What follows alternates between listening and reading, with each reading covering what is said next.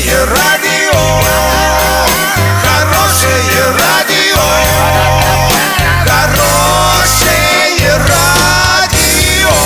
Радио Шансон. С новостями к этому часу Александра Белова. Здравствуйте. Спонсор выпуска магазин «Строительный бум». Низкие цены всегда. Картина дня за 30 секунд. Город Орск является участником двух национальных проектов. ГИБДД предложила поднять в 6 раз штраф за превышение скорости.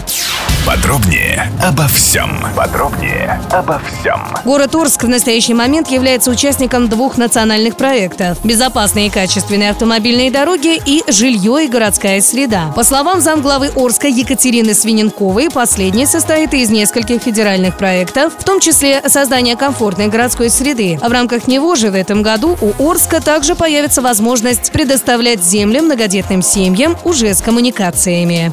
Киноцентр Орск приглашает в кино. Последний день проката фильма в среду. В любое время цена билета ниже, чем обычно. Краматорская 8Б. Телефон 340 040.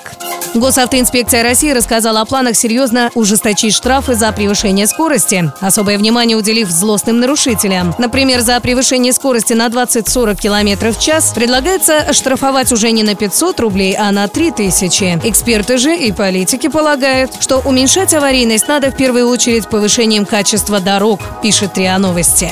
Доллар на сегодня 64,40, евро 72,66. Сообщайте нам важные новости по телефону Ворске 30 30 56. Подробности, фото и видео отчеты на сайте урал56.ру для лиц старше 16 лет. Напомню, спонсор выпуска магазин «Строительный бум» Александра Белова, радио «Шансон Ворске».